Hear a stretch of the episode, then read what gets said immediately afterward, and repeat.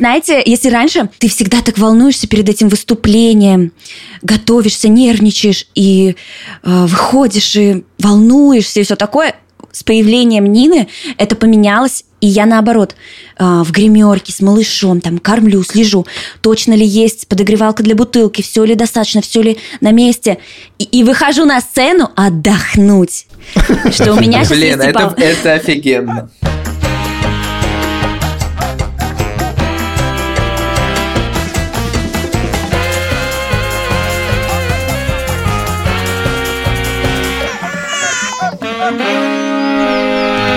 Привет, меня зовут Александр Борзенко, это подкаст «Сперва роди». Подкаст, где мы рассказываем о родительстве, но при этом не даем никаких советов, а только делимся своими тревогами, переживаниями и разными историями. Детей, которых я постоянно обсуждаю в этом подкасте, зовут Петя, ему 15, Тише 13, а Мане 11 лет. А меня зовут Юр Сапрыкин, привет. Моему сыну исполнилось 5 лет буквально вот только что. Ну дай пять. Я бы хотел сказать вам, что у нас есть телеграм-канал «Сперва роди», в котором ноль полезной информации. Пожалуйста, подпишитесь на него и получайте кайф от каждой публикации. Всем привет! Э, Меня зовут Владимир Цибульский, у меня есть дочь Соня, ей 4 года и 8 месяцев. А еще у нас есть 800 человек в чате «Сперва роди». Э, Заходите, там разворачивается настоящая драма по поводу того, можно ли младенцу ползать без носочков. А меня зовут Лиза, и моему любимому младенцу 0 лет и 6 месяцев. И зовут его Нина. Э, Для начала хотелось бы узнать вашу позицию по поводу, можно ли ползать без носочков. Я считаю, что да, но веду об этом дискуссии постоянно уже 6 месяцев. Дорогие слушатели и слушательницы, видите, вы не одиноки, мы все время рядом с вами. Видите, мы сп- специально подобрали сегодня такую прекрасную гостью, которая сталкивается с точно такими же проблемами, как и вы. У этого эпизода есть партнер – образовательная платформа «Нитология». Нитология не только обучает вас с разным навыкам, но и не бросает вас после учебы. Нитология может помочь вам составить резюме, собрать портфолио, поможет найти вам разные вакансии. Собеседование с нитологией пройти гораздо проще, чем без нее. В середине эпизода будет наша рубрика про перемены в жизни. Там Борзенко будет рассказывать нам, как получил навыки продукт-менеджера. Только это не то, о чем вы подумали. Промокод и ссылка на нитологию в описании эпизода. Промокод «Сперва роди латиницей». Мы обычно собираемся на летучку, не можем придумать тему, и до появления чата GPT мы такие, ну ладно, давайте просто обменяемся новостями и за что-то зацепимся. Вот что в плане родительства главное, что произошло, я обычно начинаю ныть про то, что со школы все плохо, Вован что-нибудь рассказывает про Соню и детский сад с медведями, Вован в Америке живет. Что у тебя такого произошло, не знаю, может, Нина научилась что-нибудь? Она научилась всему и сразу за последнюю неделю переворачиваться. Ну, это достаточно давно уже, но за последнюю неделю она научилась а, круто ползать, прям координированно, относительно быстро, ну не знаю, немедленно, так скажем. И она научилась подниматься а, и стоять с опорой возле какой-нибудь стены или со своими Круто. специальными Чё? Уже? да, я могу показать видео, если не верите. И она начала сидеть. Это все произошло супер резко, все это произошло очень одновременно, и это просто изменило нашу жизнь, потому что мы теперь все существуем в какой-то новой плоскости. Мы уже не можем положить ребеночка как картошечку на спину, мы не можем переодеть ему подгузник, мы не можем ничего, что делали раньше, и нам нужно все новое, все новые приспособления, новый блок для коляски, и, в общем, вся наша жизнь просто перешла типа из 2D режима в 3D режим. У тебя был какая-то какие-то тревоги по поводу того, как, знаешь, там бывает, что вот во столько-то месяцев ребенок должен то-то, а наш-то еще не то-то. Не, я наоборот очень тормозила своего папу, который часто приходит с Ниной видаться и нянчиться, ее дедушка. И он постоянно ее вертикализировал, пытался ее садить, ставить на ноги. И я с ним просто боролась и запрещала ему это делать, потому что, типа, всему свое время. Но так как она очень мелкая девчонка, она очень быстро все равно начала это все делать сама. Слушай, а это вот это сейчас из тура вернулось, да? И вот эти вот все события, которые ты говоришь, она встала так, так, они все произошли во время путешествий? Или это когда вот сейчас вы уже вернулись? Потому что у меня воспоминания, что мой сын Лева совершал какие-то вот эти первые движения, переворачивался с боку на бок, когда мы где-то вместе с семьей улетали э, на море или еще куда-то. Короче, как это во время смены обстановки. Да, я абсолютно это заметила, но у нас-то после тура, у нас уже было два тура, и после каждого тура реально случается вот этот скачок. Случается несколько бессонных ночей, и потом случается скачок, когда ребенок просыпается просто другим челом и с абсолютно новыми потребностями, возможностями и функциями и опциями. Как раз-таки было интересно обсудить э, тур. Мне кажется, что там должно быть э, какое-то количество э, интересных историй, потому что когда ты едешь в путешествие с ребенком, ты такой, блин, господи, тебе куда? Ты сюда этого ребенка, здесь у тебя коляска, здесь у тебя какие-то эти чемоданы. Ты такой, типа, доехал, но это хотя бы туда и обратно ты съездил, и все, свободен. В отпуск, если. А если в тур... Да точно так же. Ну, мне самое тяжелое сидеть дома с Ниной одной весь день и выдумывать, как ее развлекать, что сделать, чтобы она не грустила, не плакала, как сменить ей обстановку, чем ее развлечь. А в туре мне, наоборот, даже полегче, потому что она развлекается сама по себе, мы много гуляем, она в гримерке знакомится с разными людьми, она очень общительная, и пока что супер маленькая и не боится новых людей. Нет такого, что мне нужно быть только с мамой. Нет, типа, с кем угодно. Очень такая улыбчивая. И все, знаете, один 15 минут с ней пообщается, второй этот на ручки возьмет чуть-чуть. И в итоге ты отдохнула, и ты там полтора часика спокойно посидела. И мне такой формат очень понравился. Но Неловкие ситуации, конечно, случаются. Ага. Например, в Праге было очень неловко. Я чувствовала себя худшей матерью на свете, когда малыш потянулся в кафе к столу и опрокинул на себя огромную кружку с пивом. Ну, типа... Подержи мое пиво буквально. Да, да. Ну да, кто-то из музыкантов заказал типа 0,7, такую большую чашечку. И все, это из комбинезон, все это было в пиве, да. И я держу ей руки, чтобы она не тянула их в рот. Она злится, вся промокла. Мы ее переодевали, конечно же, в этой пивнухе не было никакого порядочного места для малышей. Нам пришлось на каком-то столике это все переодевать, и это было супер неловко. А почему тебе было неловко? Ну, это типа поздно, 12 ночи, где-то в подвале. Ну, как бы у меня не всегда есть возможность просто выбирать эти заведения, контролировать это все. Блин, это Но у тебя, у тебя очень классный э, прости, Вован. Да, да, да пожалуйста, пожалуйста, ты говорил, там, что а. классный, короче. Ты, ты мне такого никогда не говоришь, поэтому я хоть послушаю, как это, как, как, это, как это звучит хоть. Вован, ты классный. Я хотел это сказать просто. Сейчас уже не нужно. Просто мы видели у тебя Reels, э, кажется, или Stories в Инстаграме, где ты берешь ребенка, передаешь Вите или кто-то еще, и выбегаешь сразу на сцену. А, это был мой папа, да. Ну, так и у нас и происходило на каждом концерте, да. А ты когда выступаешь, ты на сцене целиком, или у тебя есть тревожность по поводу того, что происходит там с ребенком? Тревожности нет, потому что я всех всегда предупреждаю, готовлю, что как только вообще малейший писк, недовольство, с которым вы не можете справиться, вы сразу подходите, и мы с Витей специально заготовили ему небольшой сет из двух песен, чтобы у меня было в любую секунду возможность убежать со сцены, сцены на 10 минут покормить там или переодеть ребенка, но это не пригождалось ни разу, потому что она крепко спит. Мы так подстраиваемся, чтобы она как раз во время выступления хотела спать. Блин, и Витя такой, а когда я выступлю уже? Да.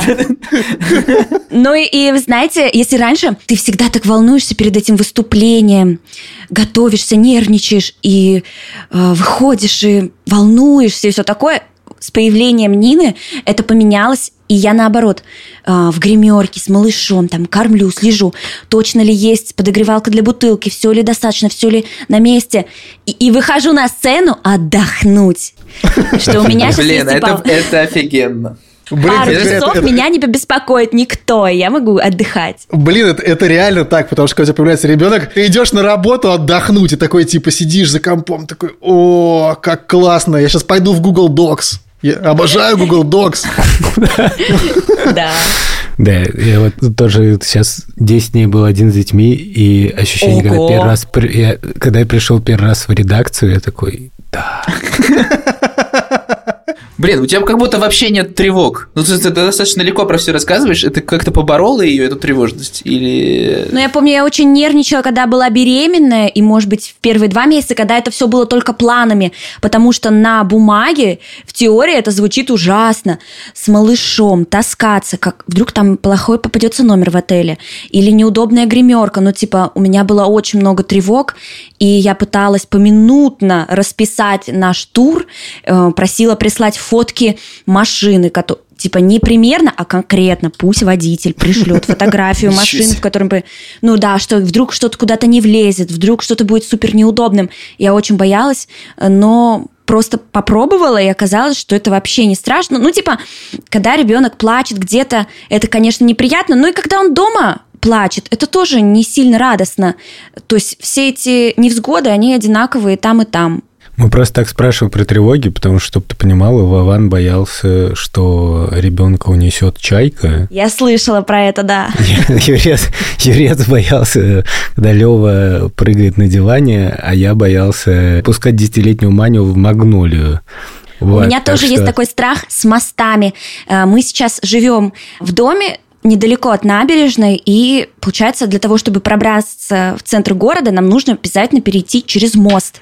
И мы приехали сюда, когда я была еще беременная, и с того момента и до сих пор меня всегда преследует страх, что малыш упадет в воду с моста. Блин, и, и я постоянно прокручиваю в голове, типа, что мне нырять туда за ним, или мне надо быстро спуститься вниз на берег и ловить ее на набережной.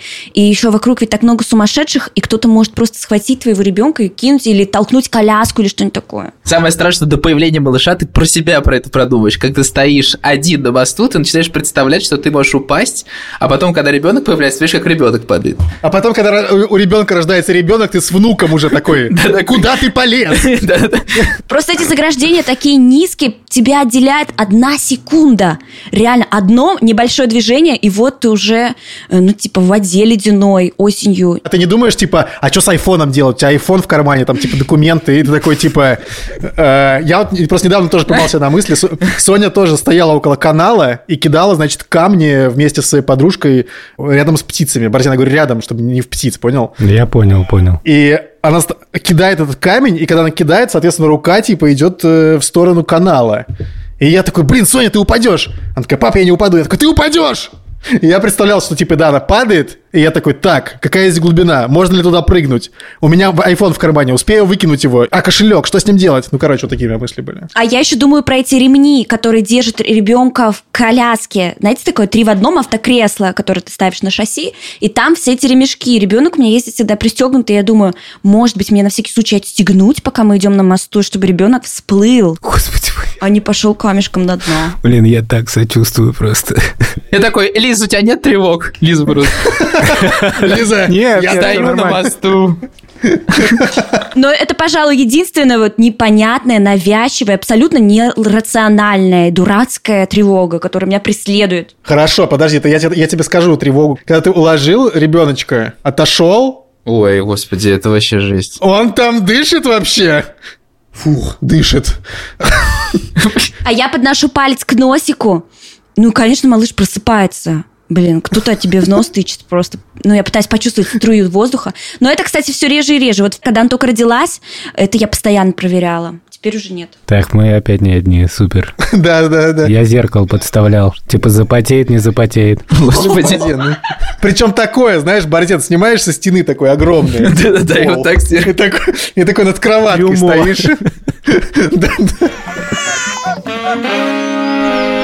Лиз, ты написала видео про 22 штуки, которые ты выучила к 22 годам. Да, да, было. Интересно узнать, э, какие шесть вещей ты выучила за шесть месяцев, пока у тебя есть Нина. Ну, мне кажется, такие банальные штуки, которые вы наверняка обсуждали уже и без меня. Не знаю, шесть не шесть, но что-то попробую назвать. Ну ладно, давай. Топ X. Первое – это если ничто в данную секунду не угрожает жизни малыша, значит, можно расслабиться тебе, как матери. А как отцу? Можно? А потом на него летит пиво. Вот, а вы знаете, что, что второе? Не нужно забирать ребенка у отца, у бабушки, у дедушки.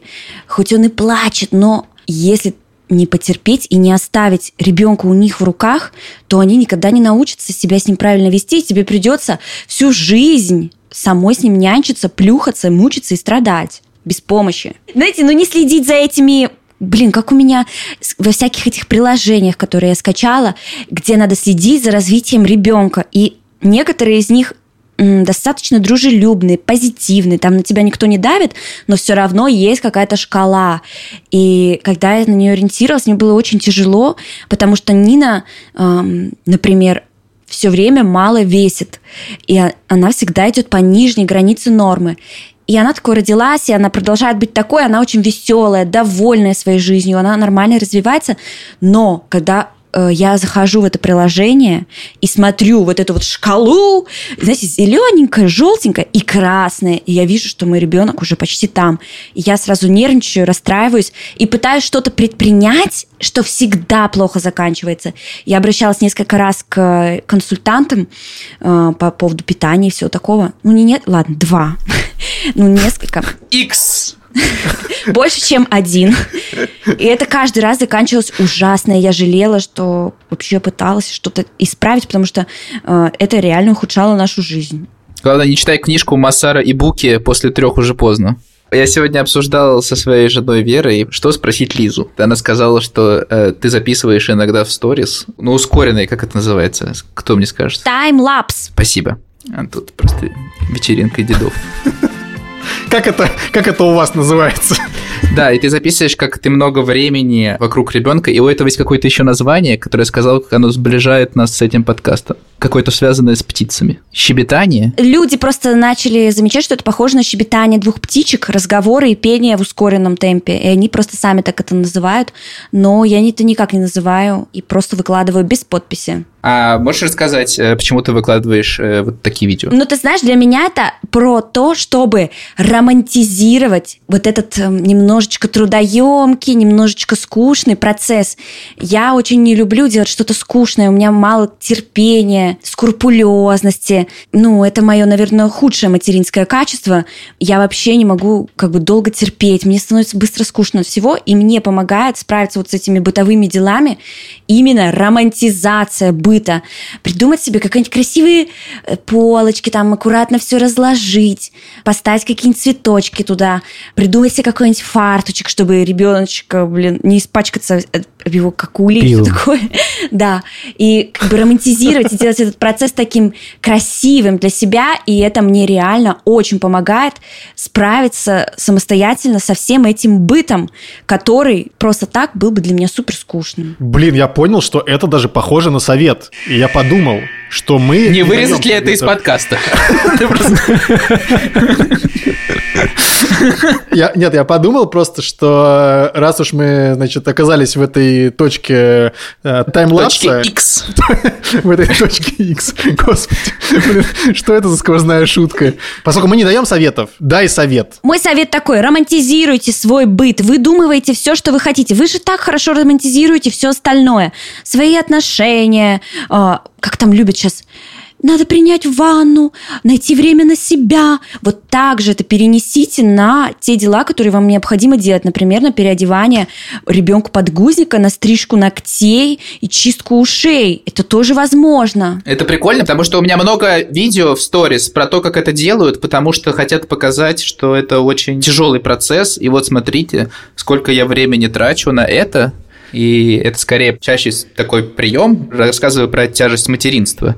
Вот. А у тебя это какой-то с другой стороны. У меня есть такая тема, что если я чем-то делюсь в социальных сетях, в целом мне становится легче этот процесс выполнять не знаю, как это, наверное, часть этой зависимости, нездоровой от социальных сетей. Если дашь обещание в интернете, то ты с большей вероятностью будешь делать то, что ты пообещал, там, сесть на диету или начать каждый день бегать или что-нибудь такое. Может быть, еще какая-то такая есть связь с этим. Помните, у нас реально были челленджи. Я тут обнаружил какую-то запись на диктофоне, где я рассказываю про то, как я не пользуюсь соцсетями, кажется, или что-то такое. Это было типа сто лет назад. Логично.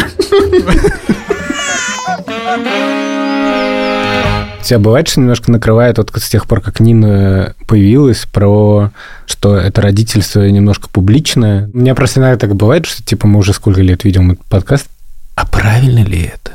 что я так, типа, про детей так все рассказываю. Но у меня такая мысль возникла, когда мне кто-то про это сказал. То есть по дефолту у меня ничего такого не было.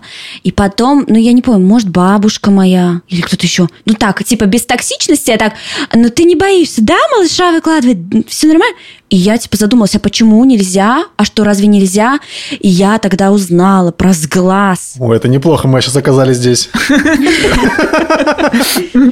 С какими еще ты сталкивалась такими штуками? Есть ли какие-то еще поверья, типа, что еще нельзя делать? Ну, говорить о беременности слишком рано, что я тоже не пон... Ну, я понимаю, для чего это делается, но я не совсем согласна, и я бы не хотела так, потому что, как я понимаю, это не делают, потому что беременность может прерваться на ранних сроках, и женщине потом будет, типа, неловко перед всеми, но если со мной такое случится, я бы очень хотела как бы иметь поддержку других, если она мне нужна. Как будто бы общество говорит женщине, ты должна остаться одна с этой проблемой, нам неприятно будет про это услышать, немножко брезгливо. Давай ты сама как-нибудь там, как бы мне будет грустно, и в любом случае, сказала я это или не сказала, и оставаться одной, я не уверена, что это прям так правильно в этой ситуации. Поэтому это табу мне тоже как-то не подходит. Я сразу рассказала. Круто. Я, кстати, понял, что у меня было какое-то суеверие по этому поводу. Мы не любили все покупать для ребенка, Потому что для многих это, наоборот, такое событие, да, что когда э, ребенок не родился, там идете в детский магазин, все там заранее типа готовите, все такое. А у нас было не так. Я реально фанат всяких видосов твоих, и я помню, был видос про музыкальную школу, потому что у меня Петя учится там в музыкальной школе, и, и до этого еще дети разные учились. И про всякие стереотипы это прям Супер точно. Я сначала э, в первом классе была отправлена к самой лучшей преподавательнице, э, которая отправляла детей на конкурсы, потому что они посмотрели на мою руку и увидели, что мой палец как-то круто оттопыривается, и я могу, значит, круто играть на пианино. Ну вот смотрите, жалко, что в подкасте нет видео. Блин, смотрите, как круто. смотри, я тоже так умею. Уху! А у тебя умеешь вот так пальцами делать? Вот так вот. Блин. Мы в подкасте, Смотри. поэтому я просто опишу вам словами, что происходит. Сейчас Лиза показывает, как она может поворачивать руку на 360 градусов. Как сова голову, знаете? Борисен, ты можешь, в принципе, озвучивать э, ролики Лизы. Знаешь, она выкладывает ролик, а ты просто голосом рассказываешь, что там происходит. Так, все, тихо. Я хочу послушать историю про музыкальную школу. Мне это очень-очень важно. Так. Но я оказалась недостаточно усидчивым и внимательным человеком. Нет, я не буду. Зачем я на себя наговариваю? Честно, эта учительница оказалась просто злобной теткой. И именно она вдохновляет меня на э, серию видеороликов про учительницу в музыкальной школе, которая вообще может и по рукам тебя ударить линейкой, и по спине. И очень грубит, и ты реально рыдаешь после каждого урока. Это вызвало во мне такую ненависть ко всему, что связано с музыкой.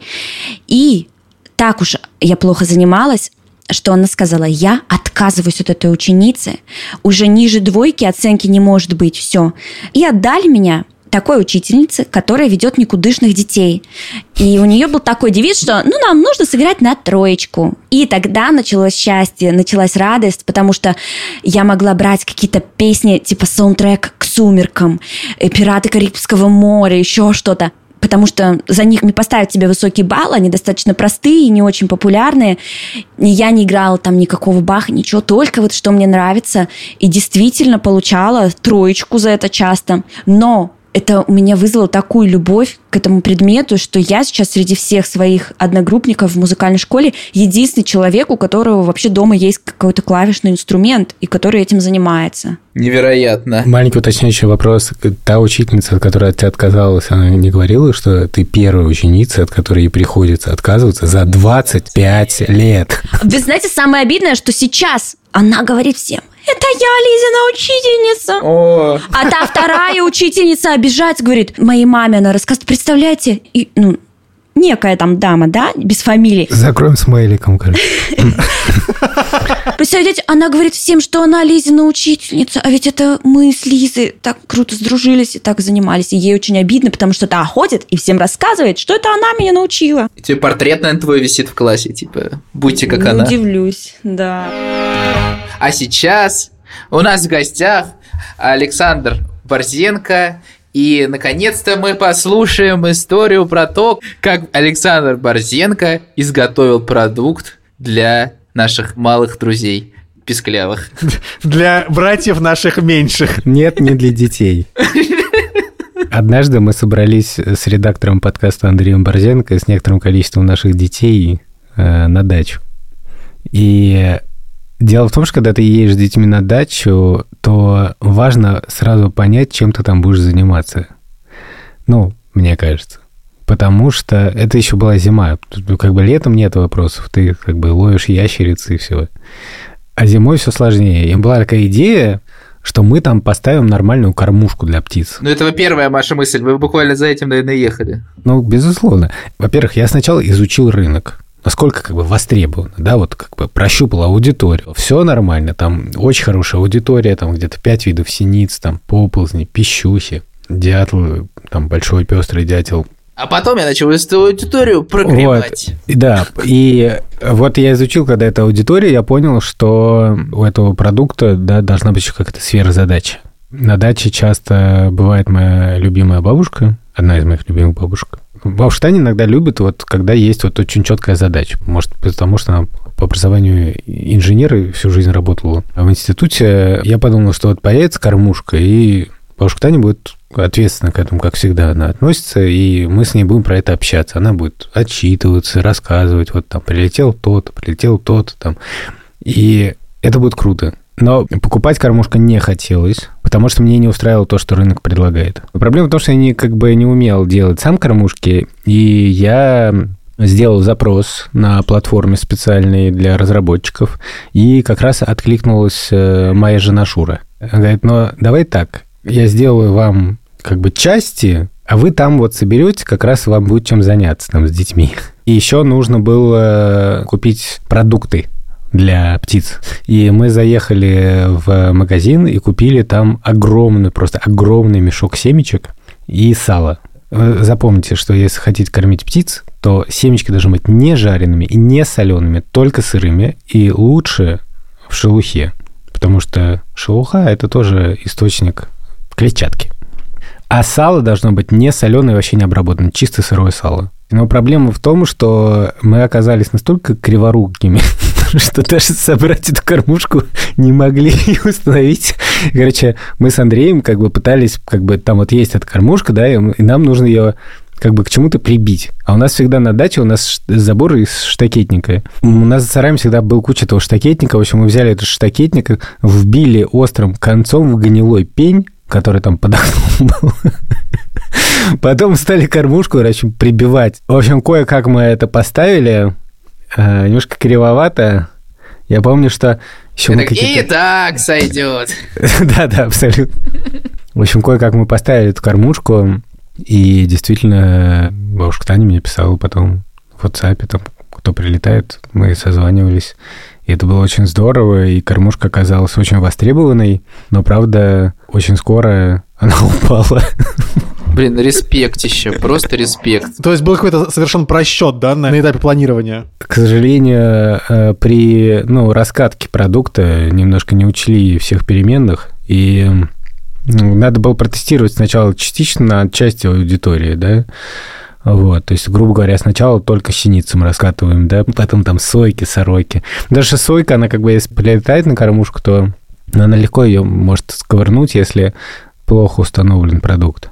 Мы поставили кормушку, и это в каком-то смысле изменило мою жизнь, потому что это появилась как бы новая какая-то зацепка. Я, не знаю, я писал бабушке, которая была на выходных, и спрашивал, прилетают ли птицы там и так далее. Мы с ней обсуждали, закончился ли корм или не закончился. И для меня это стало еще стимулом, ну, приезжать на дачу. И это очень круто. Вот Борзенко, можно сказать, э, хороший продукт-менеджер, потому что следит за своим продуктом э, и после запуска тоже.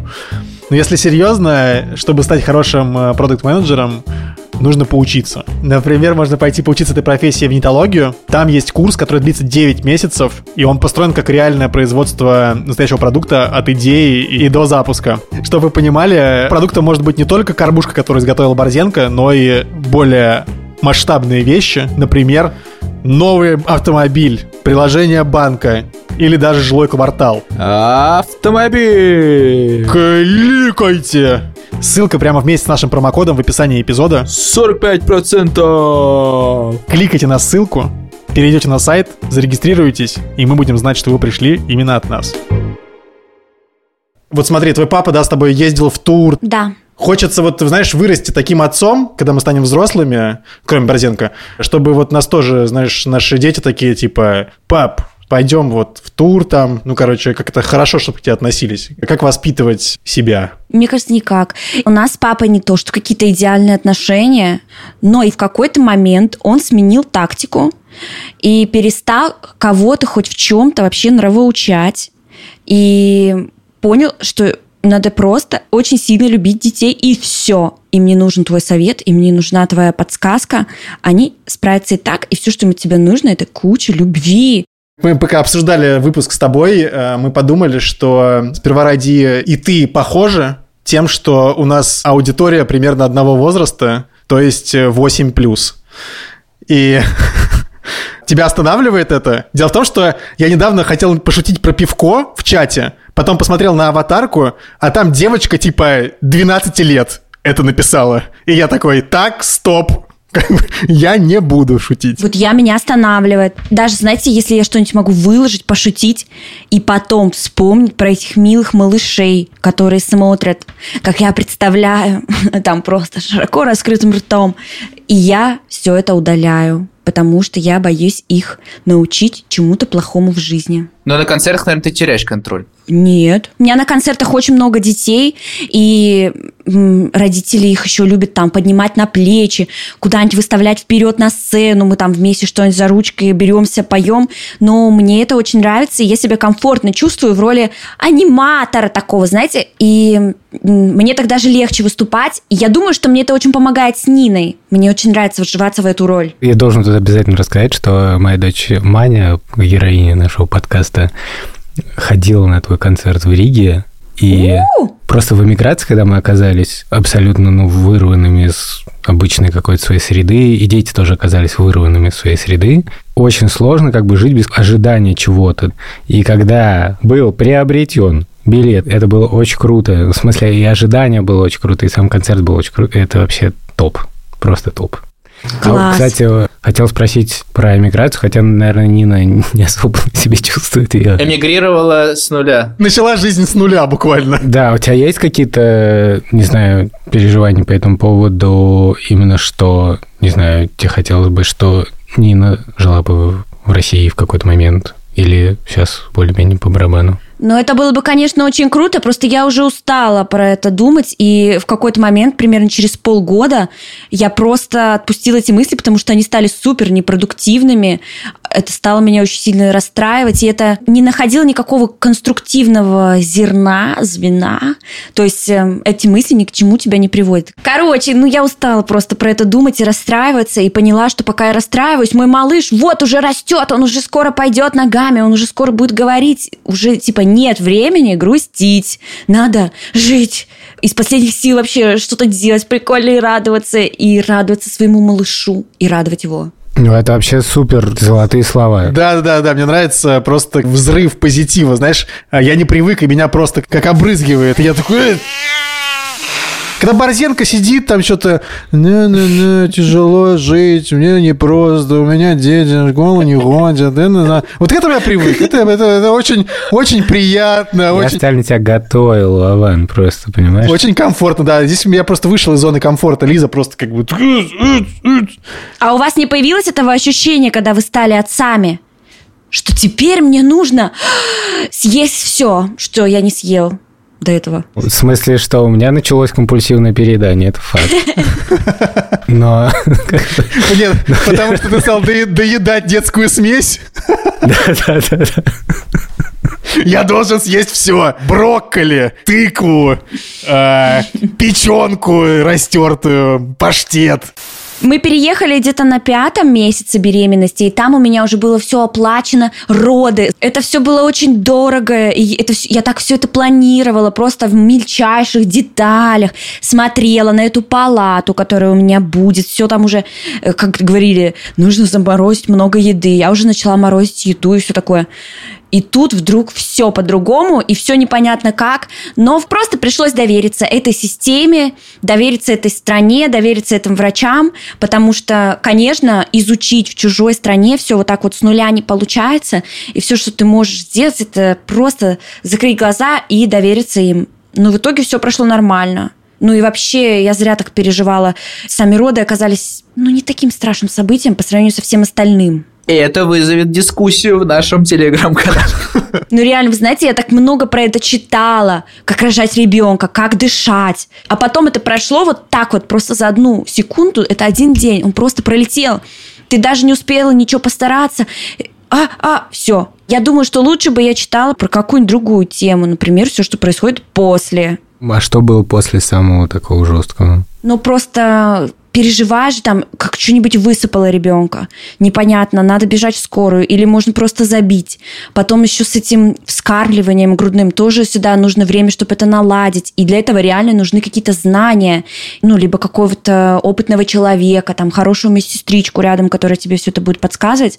И в одиночку это все без знаний очень сложно. И я советую всем беременным, кто это слушает, реально поменьше про эти роды. Это вообще, хочешь, не хочешь, это случится.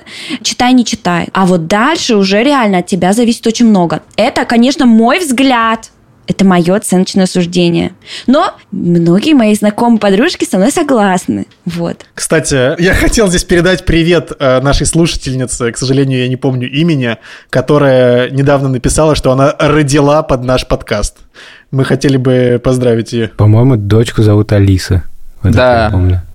В общем, маме Алисы мы передаем привет. Сердечный привет, да, потому что, Сердечный. мне кажется, это пе- первый в истории человек, который родил Как говорится, родишь под сперва роди, 8 лет в МГУ уже будешь. Блин, господи. Мы иногда еще тут загоняемся, но я, я загоняюсь, что хочется прогрессивно и правильно распределять обязанности между мамой и папой, но не всегда это выходит. Но у меня, во всяком случае, это не всегда выходило. И у меня как бы менялось от ребенка к ребенку. Но у меня долгая дистанция родительства. А у вас как с этим? Наверное, это в сравнении познается, но я бы назвала это, наверное, 50 на 50. Воу. У нас как бы есть какое-то приблизительное расписание, э, где как бы есть первый и второй. И ты сегодня либо первый, либо родитель второй. один, родитель два. То есть буквально. А, вот, понятно. пожалуйста, Вот- пожалуйста. понятно. Вот мы и оказались в этой точке. Как... Да. И э, чего? Ну, это как бы определяется примерно с вечера. Например, говорю, давай завтра ты возьмешь первую смену. И это значит... ну, О, типа, расскажи, это- что это значит, да. Ну, собственно, тот человек, который первый просыпается утром с Ниной. Развлекает ее, пока второй спокойно спит. Потом второй человек забирает ребенка на целый день, пока другой может работать, гулять или что-то делать, что он хочет. Э, Ну, а вечером больше все вместе проводим время, если никаких дел нет. У нас, кстати, тоже было по сменам, я помню. В смысле, ну не то, что прям мы называли это сменами, но у нас было расписание, да, типа, кто с утра, кто вечером. Нормально. Ну да. Но я, например, вообще не умею ее укладывать спать. И это умеет делать Витя очень круто. Он может уложить ребенка за полторы, за три минуты, например. А можно объяснить, пожалуйста, для слушателей, как это работает? Без понятия. Он пытался объяснить как-то одну руку в подмышку, вторую руку сюда. Но мне кажется, дело в том, что он просто более такой спокойный. Я такая вся немножко дерганая, резкая, такая вся угловатая. А он более спокойный. И мне кажется, ее усыпляет именно его энергия, поэтому это чисто его обязанность на все сны ее укладывать вот так. То есть ты вообще не укладываешь ее никогда, что ли? Я могу положить ее в коляску, пойти гулять, чтобы она уснула. Это единственный способ, как я ее могу уложить. А ты ей поешь? Я хотел спросить как раз, да, э, что ты поешь, потому что все люди поют разные песни. Я просто придумываю какие-то, ну, созвучия прикольные. Например, сейчас она очень любит всякие гу, гу-гу. И на основе этого я придумаю ей всякие песенки. Ты гугуся не гугу, ты кукуся не куку, ты гугуся не гугуся, ты кукуся не куку. Эту песню знают все наши друзья. Это дроп. А успокоительная вот такая. Гусеница, медведица, ящерица, красавица, курица макаронина. Кто ты, кто ты, кто ты, кто ты, кто? И у всех этих песен есть второй голос для Вити, чтобы было многоголосие в машине где-нибудь, когда нужно активно петь. Офигеть. Борзин рассказывал, что Маня была на концерте, я тоже был на концерте, только в Тель-Авиве. Ого! Это был такой флешбэк, э, потому что я был еще на пикнике афиши, когда-то в самом начале, после альбома э, про раскраски. И меня прям так пробрало от этого. Ну, в смысле, что я снова на концерте, я уже в другой жизни, и я такой, все, как прежде, уже э, не будет. И тебе стало легче после этого? Скорее да, но и тревожно тоже. Вот, и я хотел спросить тебя, будет ли как прежде? Нет, никогда не будет как прежде. Философские цитаты. Но мне кажется, жизнь так стремительно меняется. Единственное, что меня успокаивает, что, ну, может быть, не настолько стремительно, но она все равно бы очень видоизменялась даже и без войны, и это как-то внутри утешает немножко и помогать спокойнее относиться конкретно к тому, что происходит в твоей жизни, к тому, что тебе надо постоянно куда-то переезжать. И я вообще недавно поняла, что я в Москве-то жила не так долго. Я не родилась в Москве, я туда приехала, пожила там, ну, 3-4 года и переехала в новое место, чтобы здесь пожить тоже несколько лет. И стало все как-то менее драматично в голове. У меня рано очень появились дети, и я как-то всегда был счастлив, что у меня дети. Ну, после 24 февраля, естественно, не пожалел об этом ни в коем случае, да, но меня это, конечно, очень сильно добавило каких-то тревог какого-то страха за их будущее. У тебя какие-то такие появляются мысли? Да, но я не уверена, что без детей мне было бы легче. С другой стороны, ведь это тебя мотивирует оставаться в своем уме. Ну, типа, ты э, очень подвязан в этом мире, и ты не можешь, ну, не знаю, забить на свою жизнь, впасть в депрессию, тебя постоянно как будто бы что-то мотивирует и дает стимул вообще думать про свое будущее, не расслабляться. И это бывает тяжело, но зато ты в итоге можешь получить какую-то радость в этой жизни. И как я заметила по своим друзьям, люди с детьми действительно быстрее ассимилируются в новой стране, они быстрее приспосабливаются к новым условиям и стабилизируются и находят способ, как самому выживать и вообще это еще и другим помогать вокруг себя. Лиза, спасибо тебе огромное. Спасибо и вам, друзья. Спасибо большое. Спасибо большое, спасибо за советы, на самом деле. У нас нет советов, да, но вот приходят э, гости и тогда раздают их направо и налево. Это всегда приятно.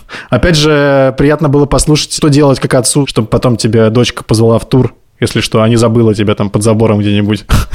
Я, кстати, все время в последнее время думаю про это и уже действую с некоторым прицелом. С оглядкой на это и такой да, типа... Позовут ли меня в тур? Это скорее она мне принесет воды или скорее заберет у меня стакан воды, если я буду тянуться за ним? Обольет меня пивом или принесет А вы знаете, мы недавно с друзьями размышляли про то, в каком виде мы хотим встретить свою старость. Допустим, ты уже становишься немощным, ты уже сам не справляешься, и что ты хочешь. И принято считать, что старики тем счастливее, чем ближе они со своей семьей и так далее. Может, это поменяется, но мы единогласно сошлись на том, что мы не хотим сидеть с нашими детьми и внуками, быть для них какой-то обузой. Мы хотим э, просто накопить себе заранее денег на какой-нибудь итальянский дом престарелых на берегу моря где-нибудь и тусить там с другими старичками, играть с ними в шахматы, рисовать, э, чтобы тебе приносили какие-то таблеточки и все такое. Мне кажется, это круче. Наблюдать за птицами еще можно. Ну да, и быть с другими такими же немощными старичками. Согласен. Спасибо, что придумала план. Тогда до встречи в Доме престарелых. В Италии. Увидимся. Это был подкаст «Сперва ради». Всем огромное спасибо и, конечно, огромное спасибо Лизе. Спасибо и вам. До свидания. Хорошего вам подкаста и жизни. Спасибо студии «Либо-либо», спасибо редактору Андрею Борзенко, спасибо продюсеркам Лики Кремер и Лесе Бутенко, спасибо нашему саунд-дизайнеру Ильдару Фатахову. Всем до следующей недели и пока. Гуни, гуни, гуни, что-то там. Ты гугуся, не гугу. Вот такое. Ты бубуся, не бубу. Да, абсолютно. Супер, я надеюсь, что вы запишете дуэт с Иваном как-нибудь. Ильдар, ты знаешь, что делать.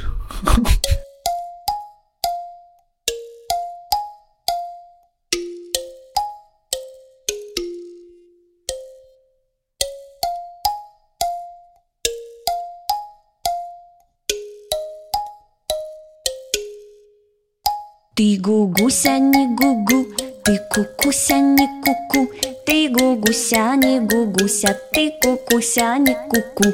Ты гугуся не гугу, ты кукуся не куку, ты гугуся не гугуся, ты кукуся не куку. Ты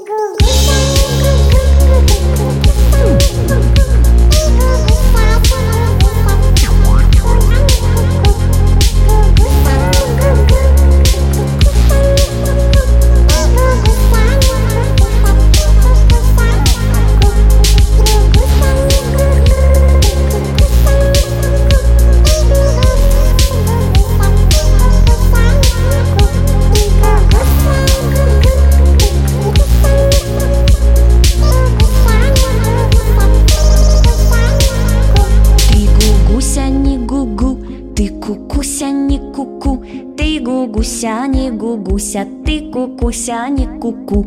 Ты гугуся не гугу, ты кукуся не куку, ты гугуся не гугуся, ты кукуся не куку.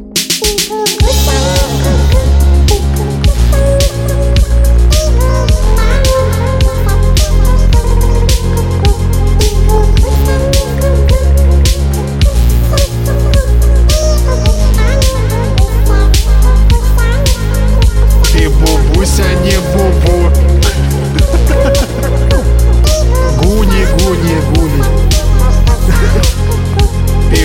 бубуся не бубу, ты бубуся не бубу, гуни гуни гуни гуни гуни гуни гуни, гуни